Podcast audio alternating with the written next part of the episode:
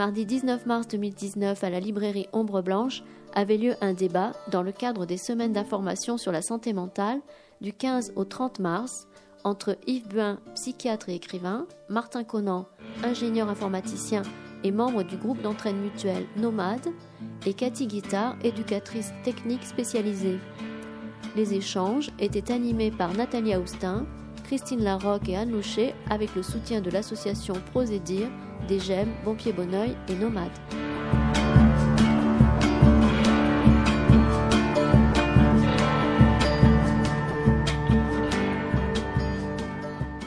Bonsoir à tous. Merci d'être là.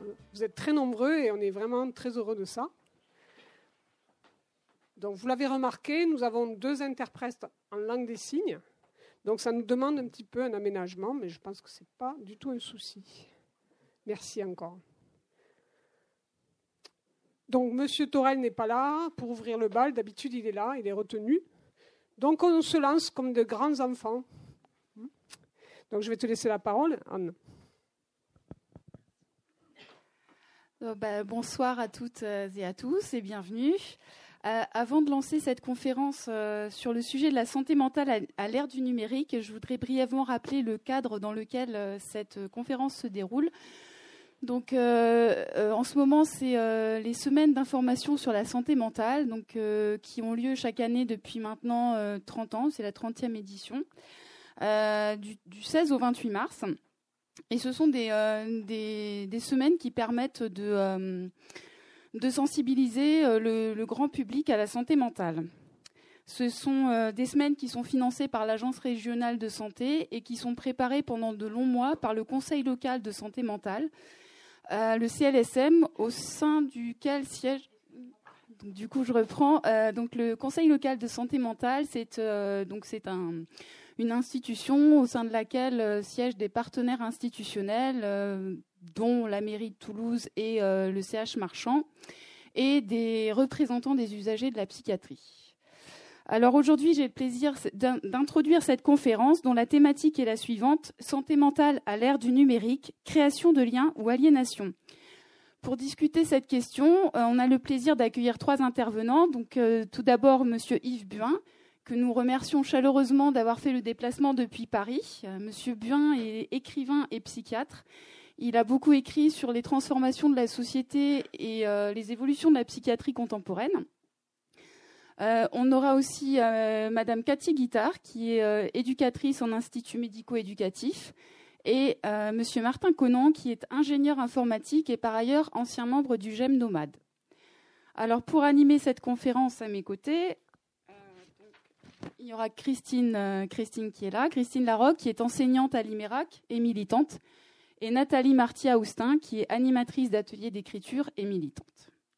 Et pour me présenter, donc moi je suis Anne Locher, je suis présidente du GEM Nomade, qui a participé euh, à la préparation de ces semaines d'information sur la santé mentale. Et je voudrais euh, profiter des quelques minutes qui me sont accordées pour présenter un peu les groupes d'entraide mutuelle. donc les GEM, euh, lorsque euh, lorsqu'on traverse la maladie et que euh, qu'on sort d'hospitalisation, on est un peu perdu et tout est à reconstruire. Et les gemmes sont là à ce moment-là pour pour briser la solitude, pour reprendre un peu pied. dans les gemmes, ce qu'on trouve, c'est beaucoup de bienveillance, beaucoup d'entraide. chacun vient tel qu'il est. Euh, et, le GEM, c'est un espace très important parce que ça permet, euh, ça permet à la personne de retrouver une place dans l'espace social, euh, de se réinscrire dans le champ social. Et ça, c'est très important parce que ça permet de redonner du sens et de, de reprendre sa vie en main. Donc voilà, c'est ce que je voulais dire, c'est que voilà, les GEM sont vraiment très importants et que c'est le point de départ d'une réinsertion sociale. Et euh, ce que je voulais dire aussi, c'est que euh, on est dans un monde où euh, on parle beaucoup d'épanouissement personnel, et il me semble que les gens sont sont très seuls en fait. Et ce qu'on ce qu'on vit dans les gemmes, c'est beaucoup d'humanité, voilà. Et c'était important pour moi de dire ça. les gemmes sont vraiment des endroits d'humanité. Voilà. Alors, euh, avant de passer la parole à Christine, euh, je voudrais vous signaler qu'il va y avoir un livre d'or que vous pourrez signer, à la, fin, sur lequel vous pourrez écrire à la fin euh, ce que vous avez pensé de cette rencontre. Et il y aura aussi un temps de dédicace. Voilà. Donc, du coup, je vais passer la parole à Christine.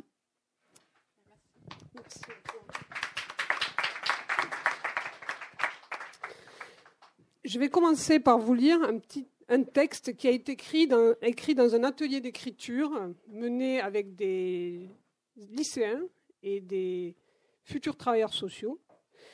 Atelier d'écriture qui a été animé par Nathalie Austin-Marty, ici présente. À l'ère du numérique, Yves Buin voulait la valeur des mots, la vraie, celle qui fait hache dans la torpeur des jours. Il voulait des mots qui ne soient pas des semblants. Il les voulait pour faire jaillir l'inconnu de soi en soi. À l'ère du numérique, il pensait à George Orwell et à 1984.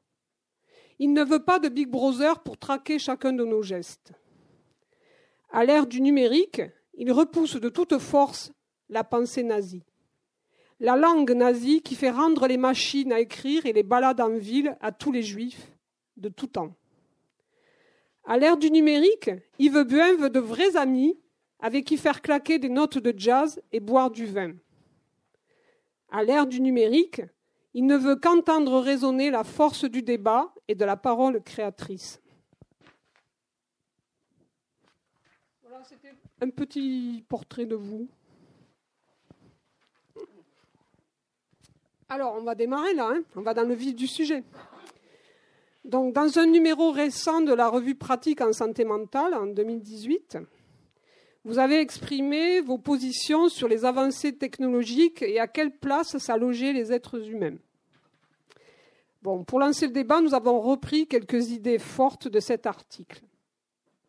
Vous dites par exemple que la société qui se prévalait jusque-là d'une fonction protectrice, et vous dites que c'est d'ailleurs à nuancer, cette protection, s'oriente désormais vers le contrôle et vers un mode d'animation de plus en plus explicite. C'est à ce propos que vous faites par exemple référence à George Orwell. Vous allez jusqu'à dire que nous sommes face à l'apparition de processus néo-totalitaires engendrés par la démocratie. On a quelques exemples un peu. Hein. Un processus visant à assurer notre sécurité. Vous évoquez également une forme de même mise de numérique sur l'ensemble de la vie sociale, avec le primat d'une, transparence absolue et arbitraire. Aucun individu, à part peut-être quand même les nouveaux Walden des Bois, ne peut s'y soustraire.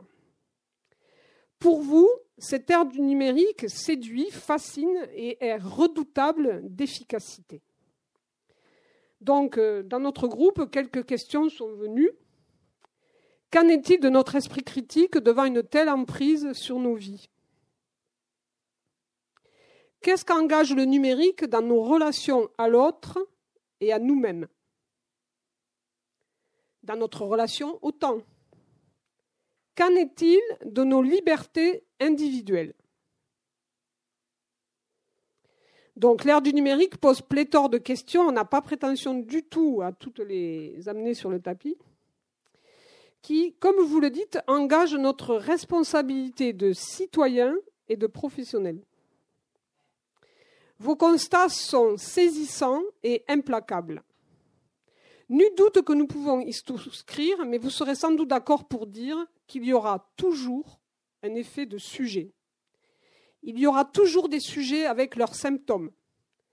Symptômes qu'il ne faut pas prendre ici sur sa face pathologique, mais plutôt dans une acception que l'on doit à Lacan comme la véritable carte d'identité du sujet. En fait, ce qui le rend unique dans sa manière d'être au monde. Et puis, il y aura toujours une musique, et vous aimez beaucoup la musique, le jazz, il y aura toujours une musique, un poème, ou une nuque gracile pour nous bouleverser. Il y aura toujours un mot pour faire mouche et ouvrir quelque chose qui était gelé en soi il y aura toujours du bancal, de la clocherie, quelque chose qui déraille et grippe la machine. Je crois que l'on peut souscrire à ce que Marie-Jean Sauré, psychanalyste toulousain, nomme dans un de ses ouvrages, c'est d'ailleurs le titre de l'ouvrage, il y aura toujours l'effet révolutionnaire du symptôme pour résister, regimber face à ce qu'un autre veut pour soi, face à ce qu'un autre veut pour nous tous, face à la bureaucratie, face à l'emprise numérique. Alors voilà, Monsieur Buin, que pouvez-vous nous dire aujourd'hui euh, sur ces questions? Vous voulez que j'intervienne maintenant? On entend? Non? Vous voulez?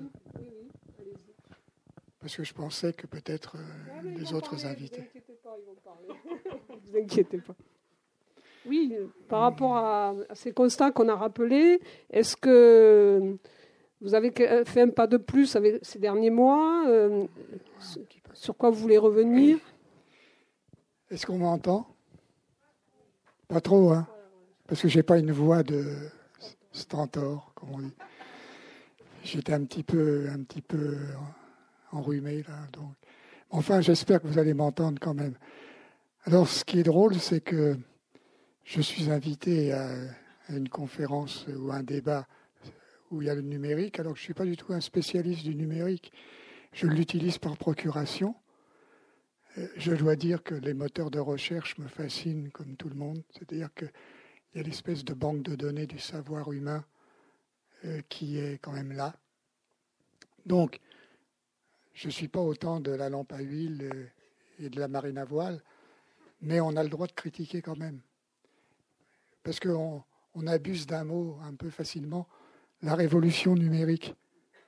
Il y a une révolution tous les jours, si vous voulez. Une révolution dans les machines à laver, y a une, une révolution dans les iPhones, je crois, on appelle ça comme ça il y en a tous les six mois, etc. C'est un abus de langage, parce que la révolution, c'est autre chose. Moi, je dirais qu'il y a une invasion numérique. C'est tout ce qui est, je pense, la réalité. L'invasion numérique qui est, un petit peu sous-tendue par d'énormes investissements capitalistiques et qui dictent leurs lois et qui ont un pouvoir de persuasion et d'encadrement des populations, aidés en cela par les chaînes d'information médiatiques en continu qui en boucle répètent des slogans ou des, vérités premières qui sont démenties le lendemain. Enfin, il y a tout un appareil comme ça, technique, qui effectivement euh, justifie qu'on s'interroge sur le devenir de l'humanité lorsque l'humanité va être confrontée aux machines. Comme vous savez, il y a un énorme programme qui s'appelle NBIC, je ne sais pas si vous avez entendu parler de ce programme, qui est, euh, qui est le cycle de nanotechnologie, biotechnologie, Internet et sciences cognitives, c'est-à-dire les machines artificielles, les intelligences artificielles. il y a d'énormes capitaux qui sont derrière tout ça. Par exemple, Obama avait fait voter 30 milliards de dollars pour soutenir euh, ces recherches-là, entre autres il avait peut-être pas tort. On peut pas, on peut pas condamner la recherche. C'est pas ça qui est en question. C'est condamner les effets. Donc, quand je dis que je suis pas un spécialiste du numérique, je m'intéresse aux effets, disons, euh, d'une telle euh, invasion sur les fonctionnements du psychisme humain. Alors, je ne vais pas revenir sur ce que les cliniciens ont déjà objectivé, c'est-à-dire le trouble de la concentration, les troubles de la mémoire, l'incapacité à être seul, démentant cela Winnicott, qui disait qu'il fallait qu'on apprenne à être seul pour être un sujet. Les gens avec Facebook, ils pensent qu'ils ont 30 millions d'amis. C'est extrêmement abstrait.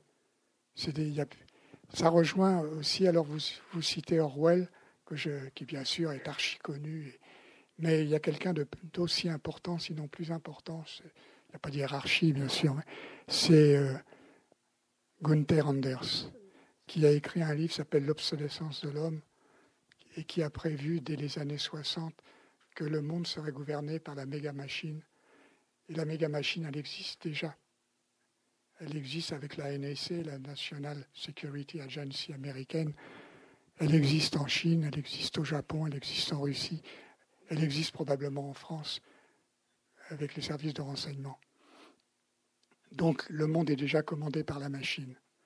Alors, je ne sais pas ce que l'informaticien nous dira, mais je pense qu'il y a, un risque un jour d'une panne informatique qui sera l'envers du décor et qui paralysera le monde. Parce que on a vu, on disait que par exemple, pour faire une comparaison un petit peu rapide, on disait le nucléaire est hyper sécurisé, il ne se passera jamais rien, etc. Et puis on a eu Three Mile Island, on a eu Tchernobyl et on a eu surtout Fukushima. Donc euh, on ne peut pas garantir que, que l'informatique est à ce point sécurisée qu'à un moment il n'y aura pas une paralysie du système. Mais ça c'est une, fiction peut-être. Mais il faut y penser. À ce moment-là, la Terre sera paralysée parce que les avions décolleront plus toute l'industrie qui est soumise à ce fer de lance du numérique sera à ce moment-là euh, condamnée à l'impuissance. Alors, pourquoi je m'intéresse au numérique, par contre, c'est sur les effets sociétaux du numérique, et en particulier d'une catégorie clinique que j'essaye de, de, mettre au point ou de travailler, hein, que j'en suis qu'au début, qui s'appelle les normopathies. Mais je pense que je vais peut-être m'arrêter là pour la première question. Les normopathies. Les normopathies. Donc je m'arrête là parce que sans ça. Euh, Provisoirement. Merci. Peut-être euh, effectivement qu'on peut passer la parole à l'ingénieur informaticien Martin Conan. Euh, ce que j'ai pu voir d'une manière très simple parfois, c'est que dans les ateliers d'écriture, dans les lieux où j'ai pu animer, parfois le lien à l'autre était très compliqué. Il y avait des comment dire des invasions non pas numériques mais invasions de l'un par l'autre. La parole était difficile. Et du coup, euh, je me suis aperçue que, par exemple, les SMS ou les mails, peut-être Facebook aussi, ça pouvait être euh, une sorte de lien, le seul lien supportable parfois euh, entre les personnes. Alors, euh, je crois, Martin, que tu pouvais parler de Facebook. Oui, alors, euh, moi, surtout, sur tout ce qui concerne ce que vous avez décrit, bah, très très justement, je pense, sur le, l'espèce de domination du numérique et le contrôle par des instances qui sont massives et très concentrées, je pense que je peux être que d'accord, à vrai dire là-dessus, mais je peux peut-être y revenir. Mais euh, au numérique, on peut trouver, je pense, effectivement, non pas des dommages collatéraux, mais des, bénéfices collatéraux, euh, qui sont qu'effectivement, euh, dans la mesure où le numérique a pour propriété de distancier les sujets les uns des autres, ce qui peut être ce qui peut être perçu comme très mauvais ou, ou éventuellement s'avérer être bénéfique dans certains cas, peut-être en marge, comme celui-là on peut trouver dans le numérique euh, des, manières, je pense, de communiquer quand, euh, quand, le lien social devient très très difficile ou, euh, ou, ou quand la confrontation au sujet devient effrayante ou complexe. Et c'est vrai que moi, par exemple, j'étais confronté à ça directement après une sortie d'hospitalisation où euh, je me suis retrouvé éloigné de toutes les personnes que je connaissais à cette époque-là et euh, Facebook entre autres euh, que je refusais totalement d'intégrer dans ma vie auparavant, ça a été ça a été une espèce d'océan dans lequel j'ai pu jeter un hameçon en, écrivant des textes et en partageant des choses et, et il y a les créatures marines qui sont arrivées comme ça et qui ont, qui ont donné signe. Alors c'était les amis de l'école de photo que j'avais fait, de, des amis que j'avais perdu de vue depuis très très longtemps, mais ça m'a permis de reconstruire du lien social comme ça, par ce biais qui est, qui est très artificiel, c'est certain, mais, euh, mais euh, qui permet comme ça à distance et, euh, et grâce à, peu d'efforts, parce qu'on en a peu à ce moment-là, de, de reprendre contact. Voilà. Et ensuite, euh, alors pour ce qui concerne tout ce que vous décrivez sur le, la comparaison avec le nucléaire, que je trouve très, bah, très, très juste, effectivement, euh, Internet, c'est quelque chose qui, qui paraît très, euh, qui très abstrait et, et, qui, du coup, paraît paradoxalement très, très sûr, parce que quand quelque chose est intangible et quand quelque chose est conceptuel, ça paraît paradoxalement très, très solide. Mais euh, c'est quelque chose de très concret, c'est quelque chose qui est régi par des nœuds, par un réseau qui est physique et qui est militairement très très encadré. Et effectivement, d'un point de vue physique, c'est quelque chose qui est euh, absolument fragile. Et, il y a des attaques très très fréquemment contre les principaux nœuds du réseau d'Internet. Et, et on est passé pas très loin de pas très loin d'un arrêt total du système de nombreuses fois et euh, c'est quelque chose qui est prévu. Il y a des gens actuellement qui, euh, qui, dans leur poche, en quelque sorte, ont des clés de secours si jamais le réseau s'effondre avec euh, des données en mémoire. Voilà. Merci. Cathy Guitard, tu as eu, je crois, une expérience en IME. Est-ce que tu pourrais nous en parler? Moi, je vais vous parler de mon expérience professionnelle. Donc, j'ai été éducatrice technique spécialisée dans un IME, un institut médico-éducatif, qui reçoit des personnes en situation de handicap entre 11 et 20 ans. Ce sont des personnes qui ont des déficiences intellectuelles légères à moyennes, donc qui ont des troubles de la communication, des troubles cognitifs, et euh, ce qui engendre pour eux une une faible estime d'eux-mêmes, un manque de confiance. Et donc moi, je me suis servi de l'outil informatique pour entrer en lien avec eux, des personnes qui ont, qui ont du mal justement à établir un lien où, la communication est difficile. Et donc je m'en suis servi de l'outil informatique pour euh, restaurer donc une image de soi négative et pour euh, qu'ils reprennent confiance en eux.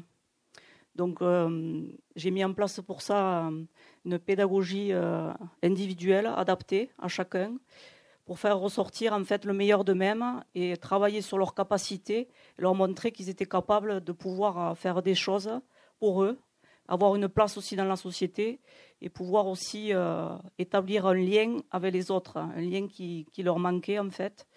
Voilà, donc j'ai fait ça à travers du traitement de texte, des choses toutes simples, en alliant l'image, les mots, en, utilisant Internet aussi, en essayant de, leur expliquer aussi les avantages et les inconvénients, euh, en utilisant la messagerie.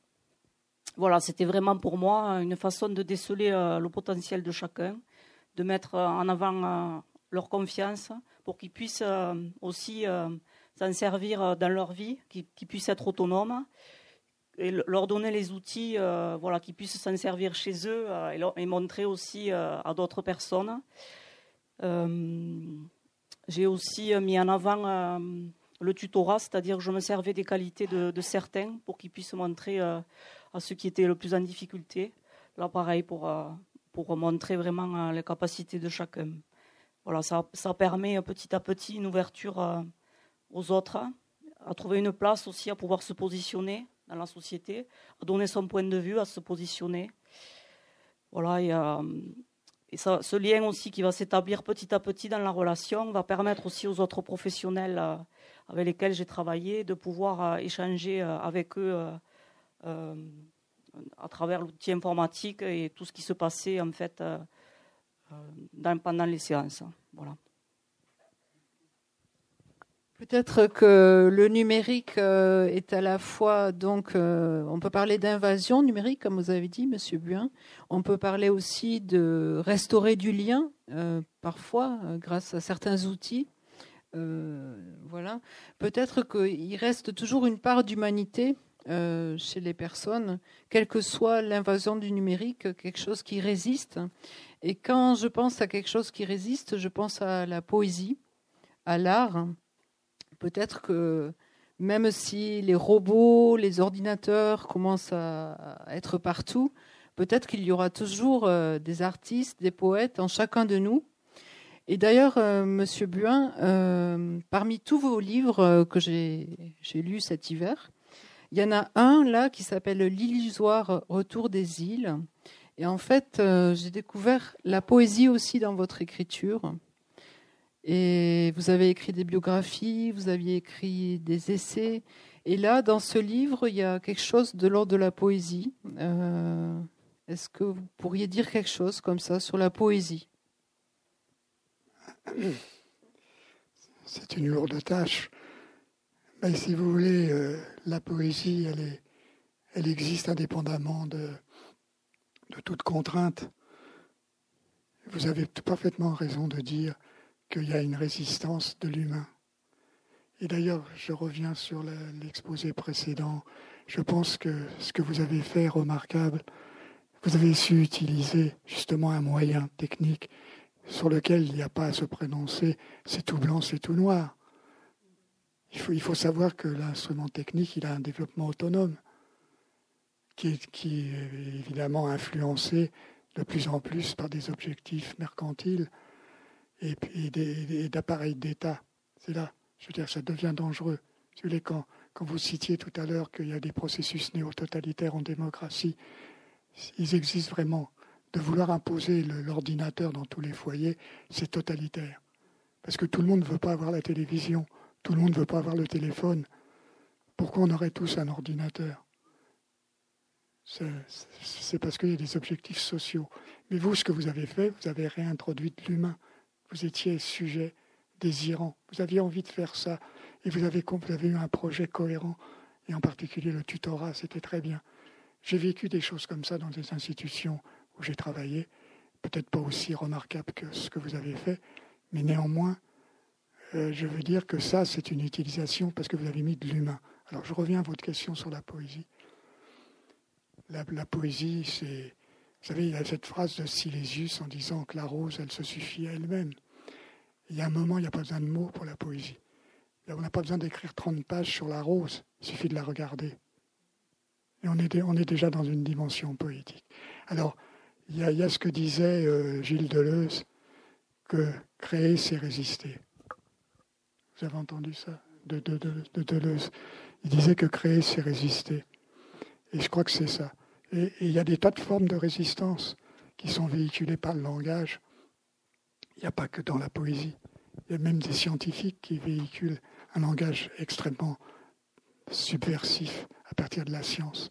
La théorie des grands tas, par exemple, est une chose extraordinaire c'est un autre monde qui est réel en même temps que nous ne percevons pas. Enfin, je ne vais pas m'étendre là-dessus, ça n'a pas, d'intérêt. Enfin, c'est pas que ça n'a pas d'intérêt, mais pas pour ce soir.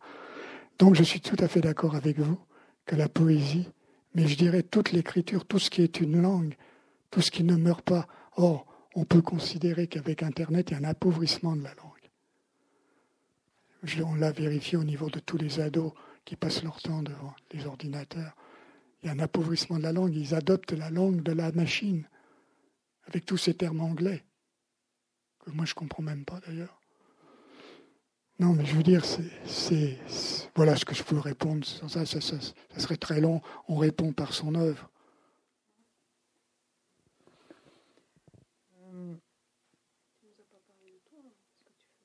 Ah, j'aime pas trop parler de moi. Oui, euh, dans mes ateliers d'écriture, euh, j'ai rencontré des personnes. J'aime pas les appeler des patients, même si c'est des lieux de soins. Pour moi, c'est avant tout des participants à l'atelier, des gens qui osent écrire euh, ensemble, tous ensemble dans le groupe. Et dans ces ateliers, je me souviens quelqu'un que je nommerais Fleur, voilà, parce que vous avez parlé de Rose peut-être. Et donc Fleur Fleur, elle était dans cette, institution, c'était un moment difficile de sa vie. Euh, parfois, l'hiver, elle se logeait dans un arbre, tout le monde la cherchait, les soignants s'affolaient. Où est Fleur? Où est Fleur? Elle était euh, en haut de l'arbre, elle attendait. Et euh, Fleur a eu son parcours, elle est sortie, et, là, à un moment donné, comme disait Martin, après, après l'hospitalisation, il y a eu un moment de, de vide et peut-être de solitude aussi. Et là, je savais euh, par le biais du GEM que Fleur était sortie, qu'elle était seule dans la ville. Et donc, tous les matins, euh, je lui envoyais euh, une ligne de SMS ou trois lignes comme un, un haïku. Je savais qu'elle aimait les chats, je savais qu'elle aimait le ciel, je savais qu'elle aimait la liberté. Donc voilà, je lui envoyais quelques mots, une pensée, et elle me répondait. Et puis comme ça, ça a duré peut-être deux, trois mois. Et un jour, elle est revenue à l'atelier d'écriture, mais cette fois-ci pas dans l'institution de soins, mais en ville, dans le GEM. Et là, elle a écrit tout un poème euh, extraordinaire. Et elle m'a dit, ben voilà, ce sont les SMS qu'on a échangés, parce que Fleur, elle a une mémoire exceptionnelle. Alors, euh, j'aime pas trop les cases, donc euh, je dirais pas le diagnostic, tout ça, c'est pas intéressant. Ce qui compte là, c'est que grâce au SMS, elle a pu traverser la solitude et revenir vers, euh, vers nous, vers la ville, vers le GEM, reprendre des études. Et aujourd'hui, elle travaille, elle a réussi à trouver sa place dans cette société. donc, des fois ça tient à quelques mots le matin, comme ça, euh, sur un trajet de bus. voilà, une pensée comme ça qu'on envoie à l'autre.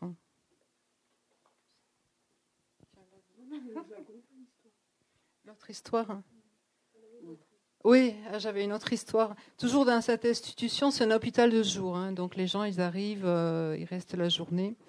Et euh, je cherche le prénom, je vais l'appeler Lise. Alors Lise, elle venait euh, deux fois par semaine et elle était très sur la défensive.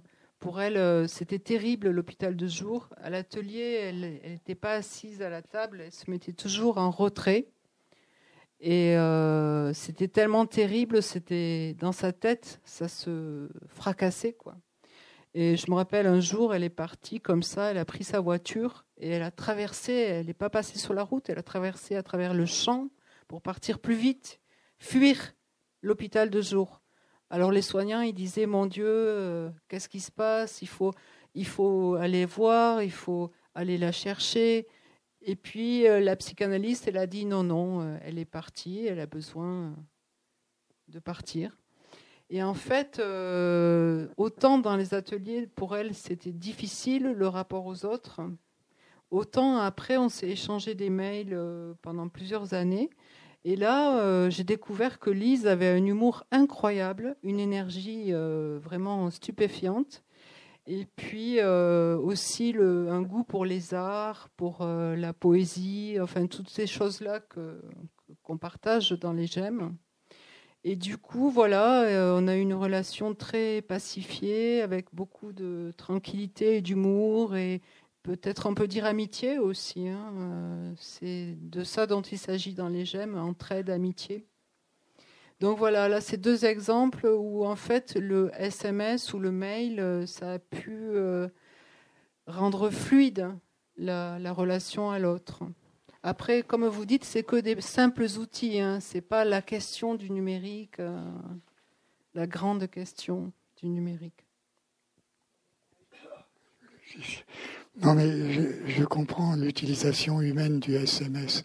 Mais par exemple, là, dans le train, ce qui dure 4 heures pour venir de Paris, il y avait une fille qui était à côté de moi. Elle a passé 4 heures sur son smartphone. Elle n'a pas bougé pendant 4 heures. Oui, et l'autre fois, j'avais un document envoyé à une agence et j'avais, j'avais que le téléphone, je n'avais pas l'adresse. Donc j'ai téléphoné pour avoir l'adresse. Et je suis tombé sur une jeune femme, euh, sympathique d'ailleurs, qui euh, m'a dit ah ben, Je vais vous envoyer un mail. Mais je lui ai dit On se parle là, on est en train de se parler. Et quand vous êtes dans le métro à Paris, je ne sais pas si c'est pareil à Toulouse, il y, a, les sièges, euh, quatre sièges d'un côté, le couloir central, quatre sièges de l'autre. Il m'arrive plusieurs fois d'être tout seul à regarder sept personnes qui sont frénétiques avec leur smartphone. Et je ne peux pas ne pas penser à une attitude autistique. D'ailleurs, c'est ce qu'on a constaté en clinique avec les, les addictions euh, à, la vidéo. Bon, enfin, je ne sais pas sur ce qu'on aborde. Moi, j'aimerais qu'on parle un petit peu, si vous voulez, des, normopathies, parce que je pense qu'il y a actuellement une influence directe du numérique sur euh, un, un, ensemble social de population qui, qui avait connu la, ce qu'on peut appeler la, la triade de la, de, la normopathie, c'est-à-dire résignation, soumission, démission.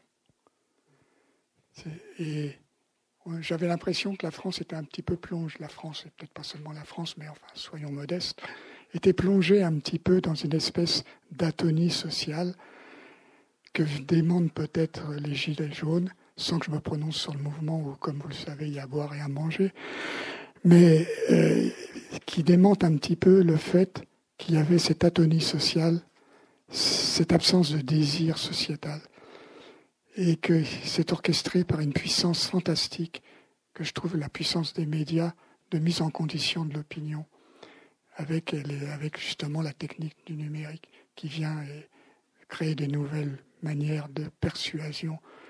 Et je suis, très inquiet par ça, par, la mise en condition de l'opinion publique. Et ce qui est en train de se passer au niveau des casseurs, je ne sais pas que j'ai que j'ai un avis nécessairement euh, justifié, mais je vois qu'il y a une manipulation là qui est en train de se faire. En même temps, la situation est créée et on voit que les réponses qui sont données, c'est celles très anciennes de répression et action. Il y a une action qui provoque la répression et qui permet à l'État libéral de se démasquer. C'est la technique guévariste de la guérilla urbaine. Que des choses comme ça reviennent m'inquiète beaucoup au niveau de, ce que peut être euh, la résistance à, la violence, qui est, dans toutes nos sociétés sont extrêmement violentes maintenant. Je veux dire, les, États-Unis, c'est terrible. Je. Il y a, il y a 75 000 homicides par an. dans les universités, euh, les, tueurs euh, qui, qui, procèdent gratuitement uniquement pour tuer de l'humain. Non, mais c'est des choses que, si vous voulez, un spécialiste de la santé mentale ou des acteurs de la santé mentale ne peuvent pas ne pas voir. Alors les normopathes, c'est les gens qui, sont, qui ont été anesthésiés, qui ont, qui ont un désir mutilé et qui sont dans le sacrificiel. C'est-à-dire ils ont, sacrifié leur désir parce qu'ils n'ont pas pu exprimer euh, leurs fantasmes, etc., parce que tout est nivelé par un langage médiatique et par un appareil d'État. Je ne dis pas que c'est délibéré. Il y, a, la part de hasard, et s'il y a des économistes dans la salle, ils doivent savoir que le progrès technique a toujours précédé la mentalité politique, mais, que le, milieu politique peut très bien s'arroger un appareil ou une technique. Et je crois que tout est dans la. C'est ce que montrait euh, Gunther Anders. Tout est dans la, maintenant dans la fabrication d'un psychisme artificiel. Alors le, normopathe est quelqu'un qui, est qui a son désir mutilé, mais qui ne le sait même pas, et qui a un désir normaté, formaté par l'appareil de la représentation sociale qui est mis en œuvre par l'appareil d'État. Alors je, je, suis qu'au début de cette réflexion, et je ne suis pas le seul à l'avoir, bien sûr. On l'appelait, la normopathie, on l'appelait autrefois la normose. Avec, euh, c'était Joyce McDougall, qui était psychanalyste, qui avait inventé ce terme, et c'était repris par Houry à la Borde et par Jean M, qui était président du syndicat des psychiatres français. Et c'est une notion clinique à approfondir, mais on n'en est qu'au début. Mais il faut faire attention à cette démission sociale parce qu'il n'y a plus de politique, il n'y a plus d'action.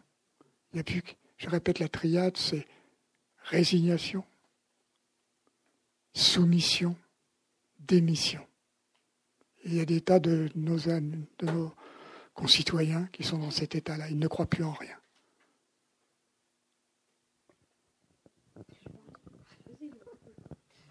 Oui, euh, ce que vous dites là, ça, m'interroge. Je suis assez d'accord. Euh, mais je me dis qu'il y a quand même lieu de résister. Heureusement, on n'est pas obligé d'avoir la télé, peut-être. Enfin, je ne sais pas. Euh.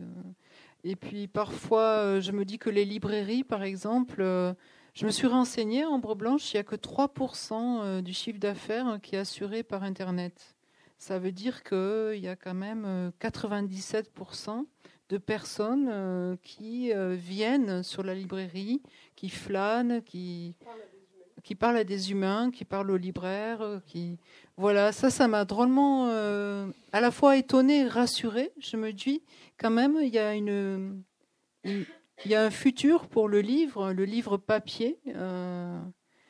Alors, est-ce que ça montre pas une certaine forme de résistance il y a toujours des libraires, il y a toujours euh, des personnes qui viennent acheter les livres, découvrir lire sur place. Bien sûr qu'il y a des formes de heureusement qu'il y a des formes de résistance, et c'est en particulier le réseau associatif où il y a des militants admirables, ceux qui s'occupent des sans-papiers, ceux qui s'occupent des, migrants, qui prennent des risques personnels. Bien sûr, vous avez raison, heureusement, mais c'est n'est pas les, formations politiques qui prennent ça en main. C'est le réseau associatif, il est là, et c'est un véritable contre-feu à, à la démission, justement.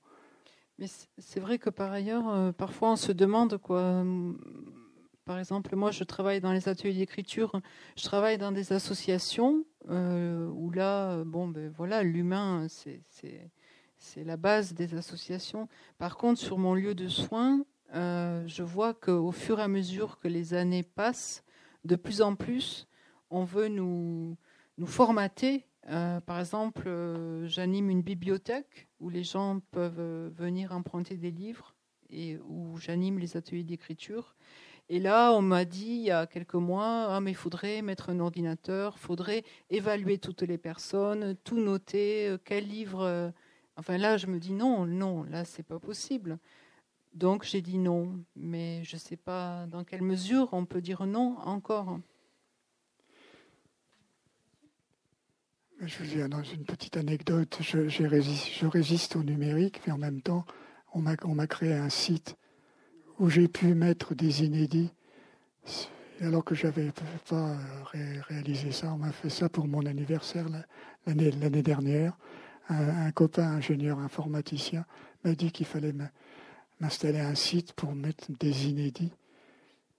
Et j'ai considéré que c'était fallait le faire parce que je venais d'un certain, certain nombre de, déboires éditoriaux que je ne vais pas évidemment développer ici, ça n'a aucun intérêt. Mais les éditeurs ont des responsabilités en ce moment. Ça va pas très bien le milieu de l'édition. Faut pas croire. Il y a de plus en plus de livres, il y a de plus en plus de gens qui écrivent. Donc ça va dans le sens de la vitalité sociale que vous défendez avec raison. Mais en même temps, les éditeurs ne paraissent pas tout à fait à la hauteur. Ils ne prennent plus beaucoup de risques. En vous écoutant, je, pensais à un ouvrage de Giorgio Agamben, qui est un philosophe euh, vivant. oui, il est vivant. Euh, qu'est-ce qu'un dispositif? Et euh, pourquoi je pense à, cet ouvrage? C'est parce que, à la suite de Foucault, il nous explique qu'est-ce qu'un dispositif justement. à l'heure actuelle, on rabat tout sur sa seule face technique, et tout est un dispositif une couche, une brosse à dents. Euh, euh, moi, j'écoute pas trop la télé, mais combien de fois j'ai entendu dans les pubs dispositif médical, dispositif médical. Et ça fait oublier que euh, un dispositif ne peut pas être que technique. Et ce qu'il produit aussi, c'est une subjectivation de l'individu. Et ce que montre très bien Agamben dans, dans ce bouquin, c'est ça c'est que l'utilisation du smartphone, ça a des effets sur la construction du sujet. Un stylo, c'est un dispositif. Un smartphone, c'est un dispositif. Et donc, c'est de la technique, des valeurs et un processus de subjectivation. Et je pense que, euh, autour de moi, je suis à, l'éducation nationale. On nous parle que du numérique, numérique, numérique. Et euh, trop souvent, on nous met des techniciens dans les pattes. J'ai rien contre les techniciens, Martin, tu le sais. Mais euh, où sont les enjeux pédagogiques? Où sont les enjeux éthiques? Où est-ce qu'on se demande qu'est-ce que ça produit avec les sujets avec lesquels on travaille Donc moi, je, pense que au-delà de la technique, il y a ça, cette question sur qu'est-ce qu'un dispositif et quelle éthique aussi derrière. C'est l'usage qu'on en fait, vous l'avez dit tout à l'heure.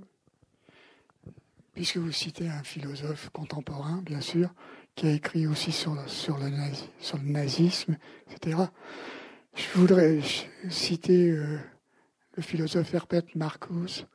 Je ne sais pas si ça vous dit quelque chose, parce qu'il a été très en vogue dans les années 70. Et il y a deux livres fondamentaux de lui dont on peut se servir pour euh, comprendre un petit peu ce qui est en train de se passer dans la société occidentale en particulier et maintenant planétaire, c'est l'homme unidimensionnel, donc qui est le normopathe en fait. L'homme réduit à une désubjectivation, justement. Et puis, Héros et civilisation. Héros et civilisation, parce que tout ce qui se passe au niveau de la répression sexuelle actuellement est assez inquiétant pour un psy. Parce que quand l'État se mêle de régenter l'intime, et Dieu sait si la sexualité est intime, on parle toujours de la sexualité à partir de sa sexualité. Il n'y a pas de discours neutre sur la sexualité. On parle à partir de ses répulsions à partir de ses fascinations sauf peut-être ceux qui ont fait un travail analytique, qui ont un petit peu déblayé le terrain, ou bien le, discours de la biologie est un discours neutre sur la sexualité. Il y a des hormones, il y a des choses, c'est objectif, c'est comme ça, il n'y a pas de jugement moral. Et je trouve qu'on est entré dans une période de, moralisme qui va avec tout ce qu'on a dit précédemment, même si on le dit un petit peu en vrac, qui est qu'un ordre moral est en train de s'instituer. Il est déjà institué, l'ordre moral. D'autres ont appelé ça les entrepreneurs de morale. Et on en a énormément autour des entrepreneurs de morale. L'acceptation du consentement à la répression et la judiciarisation de la vie quotidienne, c'est des choses qui sont apparues ces 15 dernières années et qui sont des nouvelles formes de. Parce que le schéma, c'est plus euh, oppresseur-opprimé, c'est dominant-dominé. C'est ça qui se passe.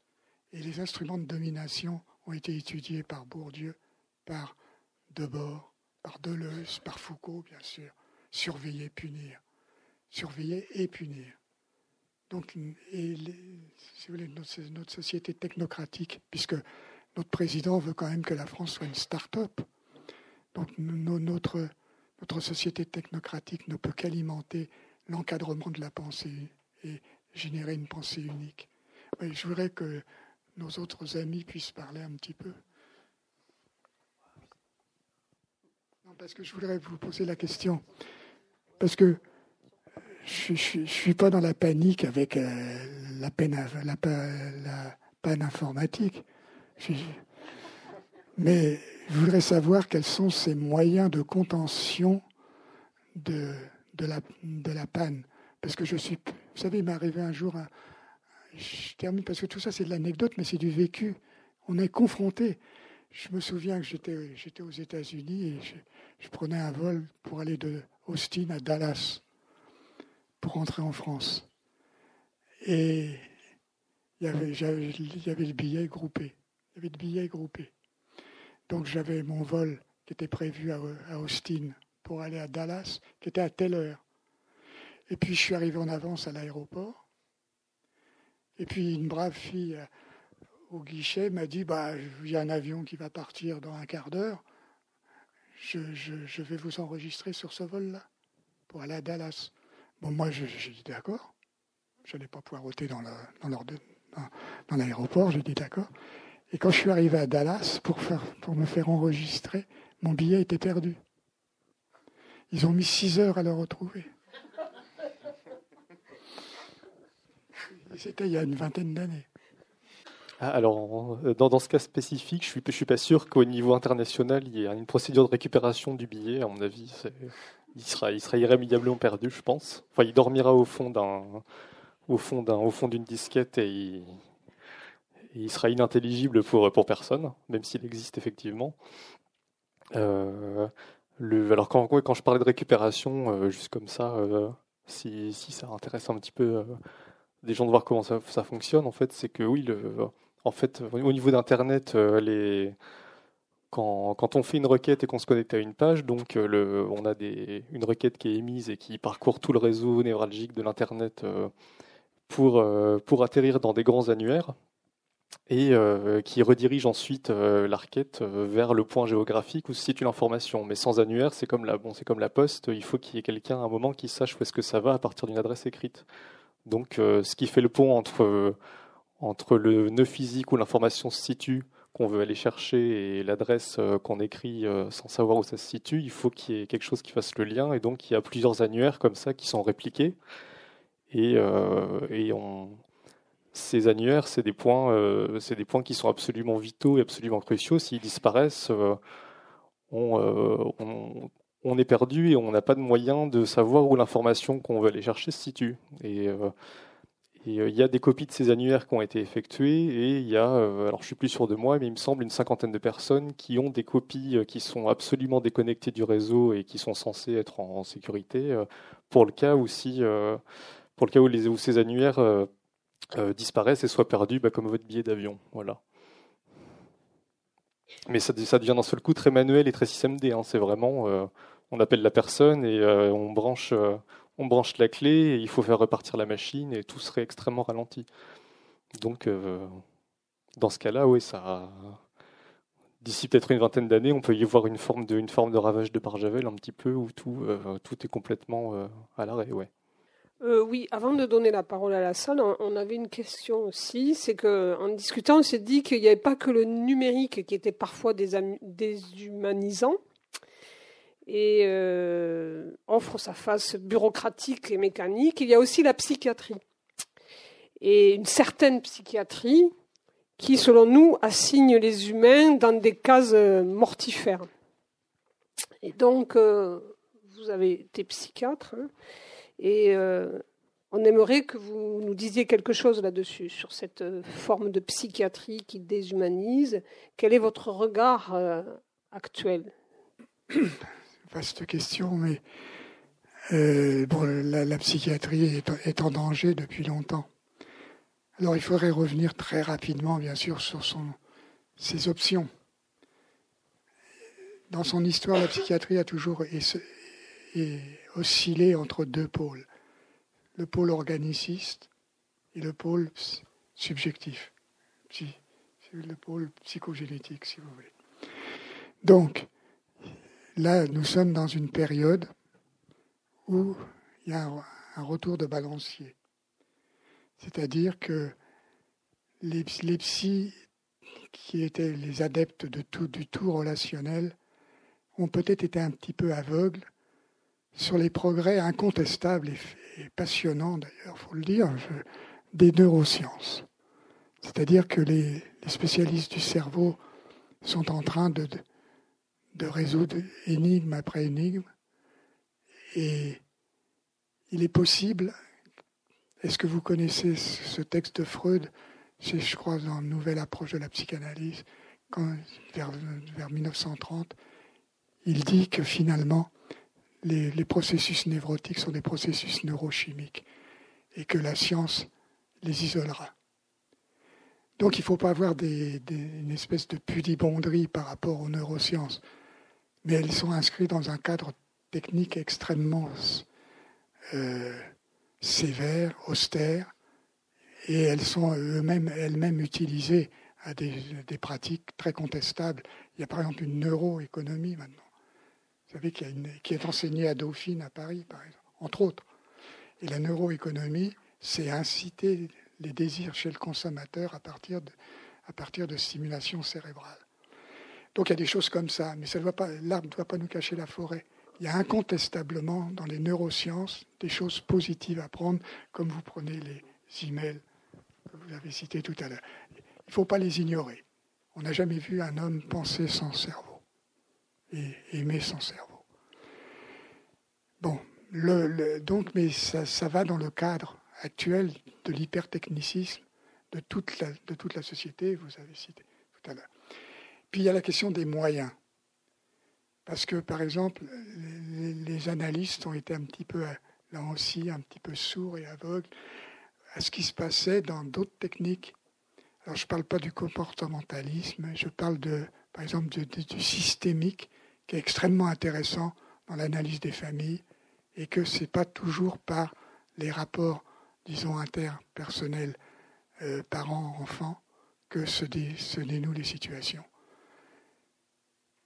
Il faudrait, aussi penser que la psychanalyse a, connu sa crise de croissance hyper techniciste également, qu'elle est devenue parfois hermétique et qu'elle a reçu des retours de bâton, en particulier à propos de l'autisme qui a fait quand même aboutir un texte à l'Assemblée nationale qui condamnait la psychanalyse comme recours dans la pratique des soins de l'autiste. C'était vraiment extraordinaire. C'était une revanche d'un certain nombre de, de psy non, non analystes sur les analystes qui étaient peut-être un peu arrogants, un petit peu, un petit peu supérieurs peut-être à l'humanité. Ils ne sont pas tous comme ça, heureusement. Non, heureusement, ils ne sont pas tous comme ça. Non, mais il y a quelques leaders qui ont imposé des choses et qui fait qu'à un moment, on ne savait plus comment euh, se repérer dans le champ. Moi, je suis un pragmatique. Dans ma pratique, j'accepte ce qu'on ce qu'on appelait les mathèmes. C'est-à-dire, on, prend, on prend un peu ce qu'on veut et quelqu'un, il arrive avec son parcours. Et si et s'il fait, il fait du rêve éveillé, bah pourquoi pas? S'il a envie de faire du rêve éveillé, il fait du rêve éveillé. S'il n'a pas envie de faire une cure analytique, il ne la fait pas. Il est parfait. Mais il peut, il peut faire autre chose. Il, y a, des techniques maintenant qui sont techniques peut-être plus, plus douces, moins, moins pérennes. Parce que quand des gens passent 20 ans de leur vie sur un divan, peut-être qu'il y a quand même quelque chose qui va qui va pas dans leur personnalité, certes, mais il y a quelque chose qui. qui on, a, on a eu le cas d'Althusser, hein, quand même. Il est... Mais non, non, non. Justement, vous avez raison, parce qu'on ne peut pas aborder ce, sujet-là dans une grande sérénité. Parce que c'est des sujets passionnels. Et donc, je, me suis gardé d'entrer dans le, passionnel. Il, faut, il y a un pragmatisme.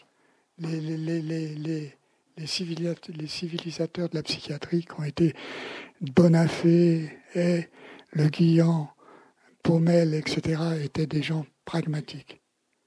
Ils avaient une, une ligne de conduite. Certains étaient dans, avaient une lecture analytique des problèmes, d'autres avaient une lecture sociale des problèmes, et ça se combinait très bien. Mais, si vous voulez, la période libératoire de la psychiatrie, pour l'instant, est mise en question par une, revanche technique, si je puis dire, et par, et par euh, les moyens qui sont ceux des hôpitaux, pas seulement psychiatriques, où c'est une détresse qui est en train de s'installer. Peux vous dire ça. Donc, il faut, moi j'ai écrit là-dessus pour, pour essayer de réveiller les morts. Je ne sais pas si ça a marché, mais mon bouquin chez RS, bien, bien, ça a bien marché. J'étais invité un peu partout. C'était sur la, fin de l'utopie. Oui, oui, il y a deux ouvrages, notamment, euh, euh, si ces questions vous intéressent, euh, qui sont consacrés à ces questions. Vous avez donc parole à la salle. Ah ben voilà, on se jette de suite, allô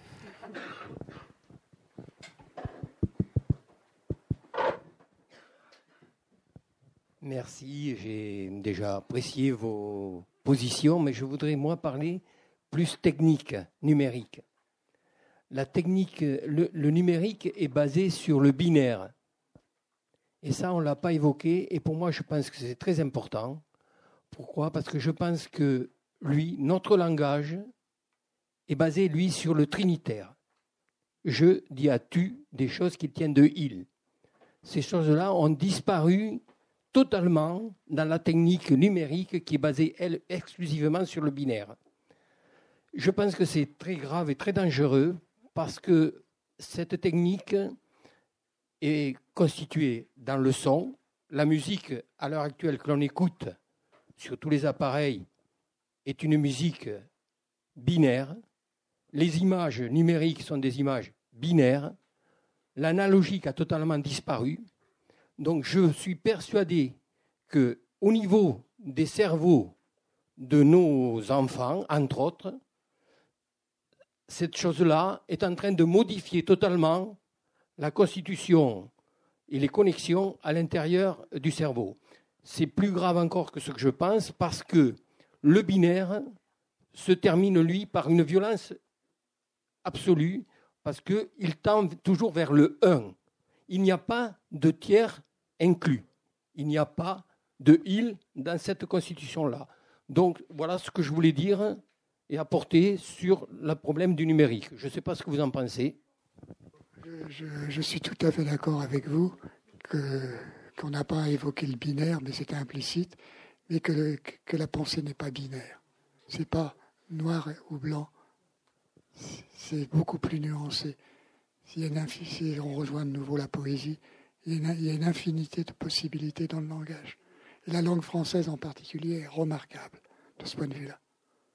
Non, mais vous avez parfaitement raison et vous avez, c'est bien que vous ayez rappelé cette notion-là. Il y a un appauvrissement de la pensée, n'importe quoi.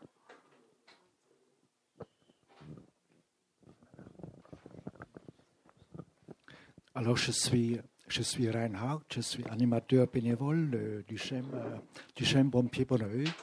Et j'anime un atelier qui s'appelle Atelier de communication. Et je suis envahi par les portables. Ça veut dire qu'il y a deux, on n'a pas beaucoup de participants, mais on a deux participants qui communiquent sans arrêt avec les portables. Et à un moment donné, euh, j'ai pris conscience de cette perturbation dans mon atelier j'ai demandé de mettre les portables pendant euh, l'atelier à côté parce que sinon on ne peut pas établir un dialogue. Et du coup, ils ont accepté ma, ma, ma demande, tout de suite mis le, portable à côté. Ça, c'est une euh, chose très positive. Je suis très content que euh, les deux ils sont mis euh, leur dépendance un peu à côté. Après, je suis, je travaille avec l'informatique, avec, les, avec l'ordinateur portable.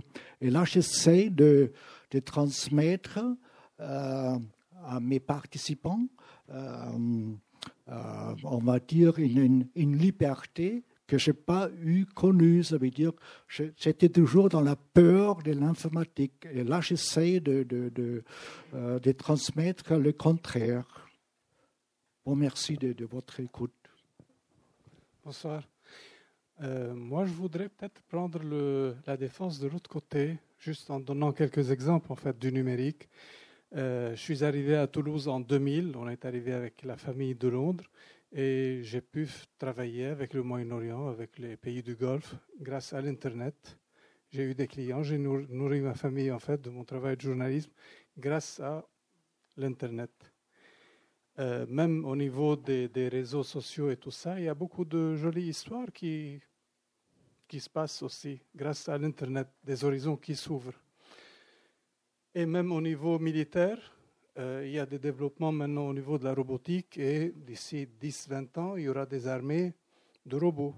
Donc ce ne sera pas des gens qu'on ramassera par terre, ce sera des robots. Et ce sera des guerres en fait avec euh, qui va casser l'autre économiquement plutôt que faire des, millions de morts. De même que les menaces maintenant, le Venezuela, l'histoire de l'électricité, il paraît qu'il y a peut-être des manipulations de loin qui ont bloqué toute l'électricité du Venezuela. Donc, ça dépend de ce que de ce qu'on en fait. Il y a beaucoup de positifs là-dedans. Vous avez raison de souligner, dans les printemps arabes, on sait très bien que le net a, eu un impact énorme pour euh, les mobilisations. Au début, on le sait, oui. Vous avez raison. Oui, parce que moi, j'ai une petite fille qui est autiste, donc euh, une, petite fille qui est autiste et donc qui, a un suivi psychiatrique. Et si vous voulez, elle, a changé d'école, elle, euh, elle va rentrer au collège dans une autre école, elle est obligée de changer, et justement une école qui va utiliser le numérique. Alors moi, si vous voulez, ça m'interpelle, je ne sais pas. Hein. Euh, euh, comment ça va évoluer, parce que apparemment ça pourrait bien la soigner, mais en même temps elle n'arrive pas à déconnecter, voyez, et tout de suite ça, ça lui refait des crises. Alors je suis un petit peu inquiète et perplexe, mais bon, il paraît que c'est aussi un moyen pour elle d'avancer, de, progresser scolairement. Et si vous voulez, c'est pour ça que là je rejoins un peu, je sais pas, là, les, dames là, du GEM, euh, si vous voulez, de, de, se, de se construire, voyez, euh, d'arriver à, bah, réussir. Quoi. Voilà, c'est ce qu'apparemment, euh, c'est le but recherché par la nouvelle, enfin, le nouveau collège. Mais bon, ça m'interpelle un peu, c'est pour ça que je suis un petit peu intéressée. Oui, euh, peut-être ça rejoint ce que j'ai raconté tout à l'heure. Euh, ces personnes qui étaient en difficulté, et puis parfois le numérique a aussi des, bons outils pour améliorer les liens. Après, euh, je crois que Réussir, c'est un mot un peu énorme, quoi. Je ne sais pas comment on peut réussir. Par contre, euh, oui, il faut, il faut du temps, trouver sa place petit à petit.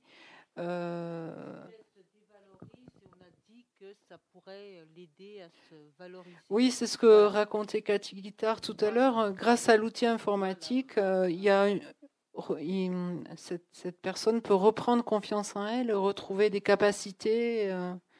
Voilà, ça peut restaurer euh, du lien. Merci. Bonjour. Ben, moi, je rejoins pratiquement tout ce qui a été dit. C'est le problème, c'est pas, on n'arrête pas le progrès. Le problème, à ma connaissance, c'est pas Internet, c'est l'usage. Donc, ça revient à l'humain. Euh, Pour résumer un petit peu, euh, euh, moi personnellement, j'ai envoyé un mail à une connaissance pour l'inviter à faire un resto grâce euh, à Internet, quoi. On arrive au resto, il y avait, euh, il y avait trois couples à côté de nous, en attendant le, le serveur, en fait, qui leur ramène ce qu'ils ont demandé. À un moment donné, je les ai aperçus, ils étaient tous les six branchés sur leur euh, smartphone. Alors, ils étaient ensemble ou l'un à côté de l'autre. C'était ma question, quoi. C'est comme dans le TGV alors. hein. voilà, voilà. C'est super connecté. là. Euh, donc ma question est comment on peut arriver, en fait, tout est dans la mesure, comment on peut arriver à, à inculquer euh, surtout les jeunes, en fait, euh, la mesure, l'utilisation de l'Internet? Euh, Parce que je pense que ça se joue là. C'est la mesure, c'est un outil agréable. C'est comme le feu. Il y a le feu, en fait, l'invention du feu, et puis il y a le pyromane derrière. Donc, euh, voilà. Et merci. C'est évident que euh, on, va, vous rendre le micro. C'est évident qu'il y a un aspect ludique dans Internet et les adultes sont pris par le ludisme, par le jeu. C'est évident que c'est fascinant. Mais c'est c'est la fascination de l'image aussi. Ça nous entraînerait très loin. Ce qu'on appelle le fonctionnement iconique de la pensée. Quand on pense par image et qu'on pense plus avec des mots. Il faut, réfléchir à ça. Mais il faut que ça soit bien clair entre nous. On n'est pas, l'Inquisition, on n'est pas en train de condamner Internet. C'est un fait de civilisation, il est là. Et on ne va pas reculer.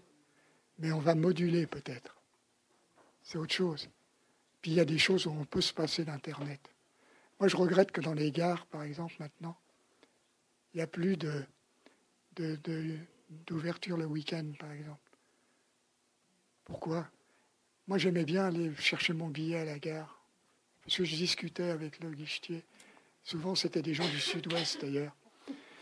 Et, puis, je demandais un renseignement, on me le donnait, etc. Maintenant, c'est porte close. C'est, c'est des appareils. Et si on n'est pas expert, C'est des choses de la vie quotidienne, c'est des entraves à la vie quotidienne. Il y avait une présence humaine, il y avait quelqu'un qui vous renseignait. Il n'est plus là. Et quand on parlait des robots tout à l'heure, moi, il y a quelque chose qui me dérange dans la chirurgie actuellement, c'est l'utilisation des robots. Parce qu'il y a un facteur subjectif dans l'opération.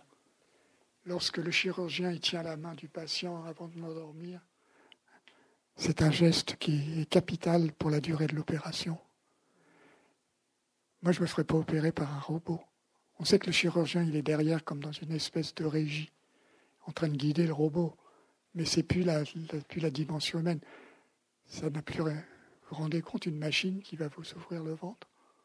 Subjectivement Alors qu'avant, c'était un homme qui vous disait quelques mots, disant ça va bien se passer, allez, on y va, Et qui vous prenait la main avant, ou une infirmière qui vous prenait la main avant que vous passiez sur le billard, comme on dit. Maintenant, vous n'avez pas ça. Et, la robotique en chirurgie, c'est dû à des investissements de lobby qui n'ont rien à voir, euh, parce qu'on a de très bons chirurgiens.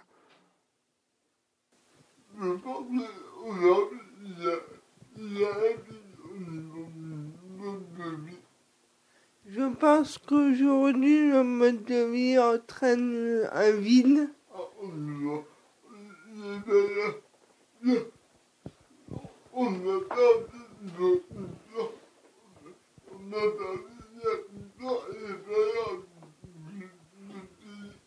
On a perdu une certaine culture, des valeurs.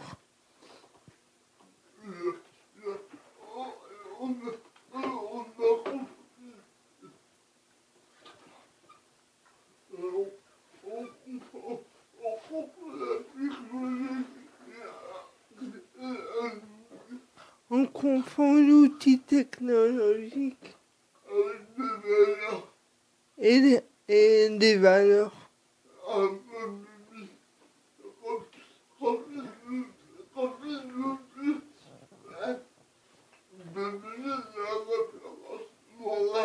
Comme si l'outil devenait la référence morale.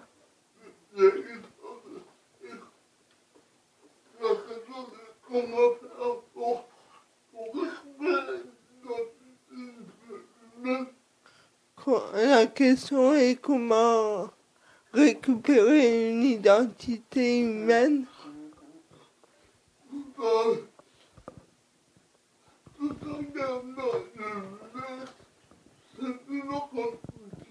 Tout en gardant le numérique simplement comme outil. Plus une remarque par rapport à déjà ce que vous avez dit, par rapport au fait qu'Internet c'est un outil. Moi, je suis assez d'accord avec ça. Quand je suis arrivée à l'école, quand j'étais petite, je ne savais pas utiliser un dictionnaire. On m'a appris. Et je pense que ce que vous faites avec les jeunes, utiliser Internet, euh, le faire entrer dans le quotidien en leur apprenant comment comment le faire, les limites, ce qui est bien, ce qui est pas bien. C'est ça qui peut nous permettre, euh, parce que on peut plus faire sans. Donc maintenant, il faudrait vraiment apprendre à l'utiliser. Et c'est pas que quelque chose de mal où on perd le lien parce que certains sont tout le temps connectés à Facebook. Il y a aussi, euh, grâce à Internet, le covoiturage qui a existé, qui a pu être mis en place. Il y a plein de sites comme la machine du voisin partagée. Donc en fait, ça devrait être un outil qui nous permet de reconnecter physiquement. Et il y en a plein qui utilisent ça pour pouvoir le faire, justement. Oui, c'est la question du bon usage. Donc. Voilà, c'est ça. Et en fait, peut-être que ça serait d'apprendre vraiment des, euh, des petits à l'école comment l'utiliser. Ouais, voilà. Merci. Oui, bon, bonjour et merci de votre présence. Euh, déjà, euh, vous avez souligné qu'on employait le mot de dispositif euh, à tort et à travers aujourd'hui dans la société, mais il y a sûrement le mot qu'on emploie peut-être parmi les de, façon les plus fréquentes, c'est le mot de numérique. Or, le numérique, c'est quoi? Ben, Le numérique, c'est simplement un train qui va transporter de, de l'information, c'est-à-dire c'est un moyen de transport. C'est un moyen de transport à grande vitesse, et en soi, on ne peut pas condamner un moyen de transport à grande vitesse. Ce qui compte, c'est qui voyage dans le train. Alors, dans, ce train, quelle va être l'information, quelle, va être l'idée, quel va être le concept? Il y a sûrement des bonnes idées, des, bonnes valeurs et des moins bonnes, ce qui explique qu'on a un débat aujourd'hui pour savoir si le numérique est bon ou pas. Mais est-ce que le fait d'employer ce, mot de numérique comme une globalisation de l'idée euh, de, la, vitesse de, transfert des, informations aujourd'hui, est-ce que ce n'est pas aussi une façon de ne pas trop se poser la question de savoir ce, que vaut cette, information en tant que telle. C'est-à-dire, on, confond peut-être le, moyen de transport et le voyageur qui est à l'intérieur, en un seul mot. Oui, alors c'est moi ce qui m'intéresse dans votre remarque, c'est la notion de vitesse. Est-ce que vous avez lu un philosophe qui est mort il y a quelques mois, il y a un an ou deux, Paul Virilio? Il avait écrit sur la vitesse comme symptôme social d'impatience. Parce que la, vitesse est assimilée à l'efficacité. Or, la pensée, la pensée, elle a besoin de périodes de latence. Il faut prendre son temps. Quand on pense, on prend son temps. On n'a pas besoin d'une surinformation. D'ailleurs, on est en surinformation. Et elles se détruisent elles-mêmes, les informations. Il n'y a qu'à voir ce qui passe en boucle dans les défilants des, des médias. Le lendemain, on n'en parle plus. Aujourd'hui, vous avez été saturé d'une information et demain, vous serez saturé d'une autre information. La pensée ne fonctionne pas comme ça. Elle prend son temps. Il y regarder comment étaient les, les savants au 19e ou 18e siècle. C'était des observateurs de la nature. Ils étaient souvent en même temps philosophes. Donc, moi, je suis pour cette accélération de la pensée. On peut la connaître que dans certains états de pensée, en poésie en particulier. Rimbaud a connu des accélérations Pardon. Rimbaud a connu des accélérations de pensée. Oui, bonjour. Moi, je voulais revenir sur un, sur un petit point par rapport à la robotique. Je trouve que vous tenez un discours légèrement fataliste parce que la robotique, si elle est utilisée à bon escient et surtout si elle fait l'objet d'un bon encadrement juridique, ça sera un outil très puissant et notamment un outil de développement. Il nous faut du temps pour penser, c'est ça? Pour penser à une autre euh, remarque, un commentaire? Ah voilà. Merci. Euh, je voulais intervenir par rapport aux, enfants, quoi, aux jeunes, hein, tout simplement, et, et numérique. Euh, tout à l'heure, donc vous parliez, tiens, il faudrait peut-être dès l'école. sauf que moi, une chose qui me vient, c'est finalement dès tout petit, parce que bon, ben, les écrans, on les a partout, et par rapport à la notion de vitesse, de temps, de disponibilité que l'on peut avoir, euh, on est dans des vies où on est très occupé et où c'est aussi très facile de proposer à son enfant. Euh, euh, ne serait-ce que dans une salle d'attente, enfin bref, n'importe où, hein, parce qu'au moins euh, l'enfant est tranquille, ne bouge pas, euh, est occupé, voilà. Et donc ça, je crois que ce sont des réflexes que beaucoup de personnes peuvent avoir. je me dis que au niveau de l'éducation, bien sûr, l'éducation nationale, enfin quand, quand je pense éducation nationale, je pense tous les autres, toutes les autres hein, personnes peuvent faire des choses, mais je me dis que c'est aussi une prise de conscience et un accompagnement des parents. Or, aujourd'hui, euh, il y a certaines choses, attention, hein, certaines choses qui sont mises en place parfois dans certains établissements pour euh, faire de la prévention auprès de jeunes. Euh, alors, je parle plutôt les âges primaires, collège, lycée. Mais les parents sont difficilement mobilisables pourquoi? Ben Parce qu'ils ont leur quotidien, le boulot, euh, euh, les enfants après, etc. etc. Euh, et on, connaît bien l'impact de trop d'écrans. Hein, de voilà de toutes ces choses là et c'est vrai que ces, ces, actions de prévention ce qui peut être fait auprès des jeunes si on ne fait rien auprès des parents ben quelque part c'est c'est un petit peu limité quoi j'ai envie de dire ça voilà en vous écoutant, j'étais en train de penser encore à Foucault, à la gouvernementalité des corps. Finalement, on les rend extrêmement dociles, ces corps, quand on les attache à un smartphone, dans un train ou dans un métro. je voudrais apporter un, un, exemple un peu personnel. Je voyais ma petite fille, j'ai une petite fille qui a 17 ans et qui souvent, souvent, elle utilise elle est avec son portable, son ordinateur. Souvent, il faut l'appeler plusieurs fois pour qu'elle vienne, etc. Mais je me suis rendu compte qu'elle savait énormément de choses, qu'elle avait appris beaucoup de choses sur Internet, donc, et tout le reste. Et notamment, elle a passé une période où elle, où elle s'en servait énormément. Et j'ai pensé à une période de ma vie où moi, j'ai passé un été entier à ne faire que lire quand j'avais 15 ou 16 ou 17 ans. Je crois que j'avais 17 ans. Cet été-là, je n'avais pas particulièrement d'activité, des choses qui me plaisaient. Et je me rappelle que ma maman râlait parce qu'elle me disait Mais enfin, tu vas arrêter de lire, tu ne fais que ça. Donc, moi, je dis à ma petite fille, on lui dit Tu ne fais que ça. Mais c'est un instrument de son époque, c'est de sa vie. De la même façon que moi, j'ai utilisé à mon époque le livre pour m'évader, pour m'instruire, pour trouver ce que j'avais envie de trouver. Donc, c'est pas uniquement. Bon, pourquoi? Parce que quand je regarde un peu ce qu'elle fait, elle n'est pas toujours, elle n'est pas en train de jouer.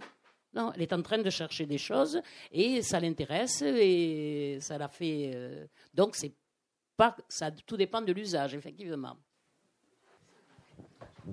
D'autres remarques, questions? Oui, monsieur.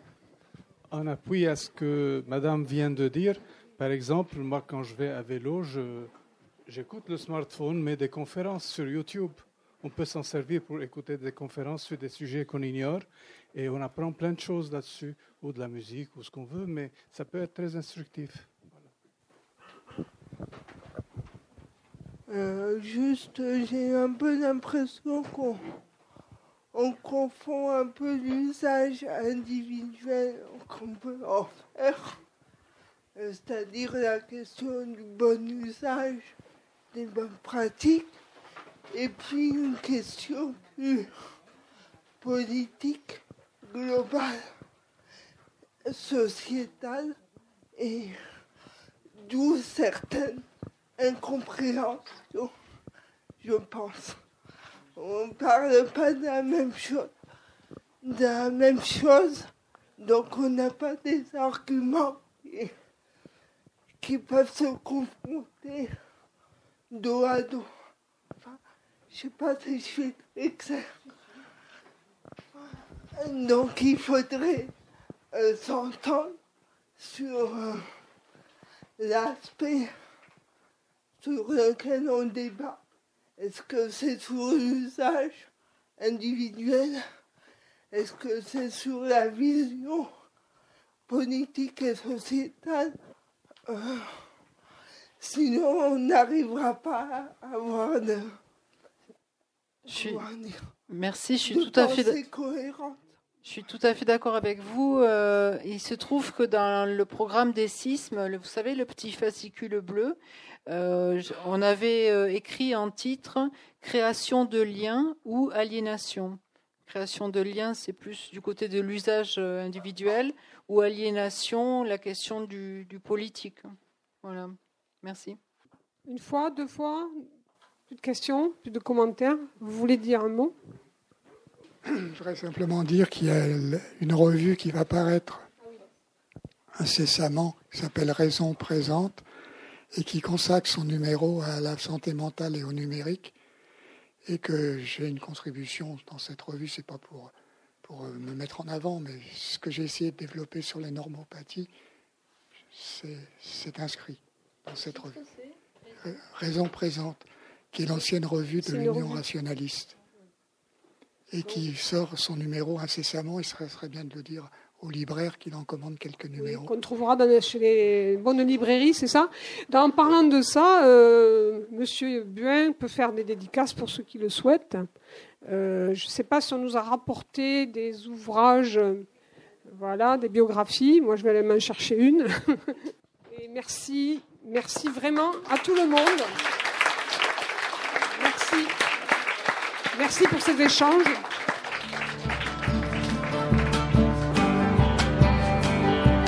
Il s'agissait d'un débat organisé dans le cadre des semaines d'information sur la santé mentale, à l'initiative du Conseil local de la santé mentale de la mairie de Toulouse, enregistré mardi 19 mars 2019 à la librairie Ombre Blanche, avec Yves Buin, Martin Conan et Cathy Guittard, et animé par Nathalie Austin, Christine Larocque et Anne Louchet, en partenariat avec l'association Prosédir, les groupes d'entraide mutuelle GEM, Bon Pied Bon et Nomade.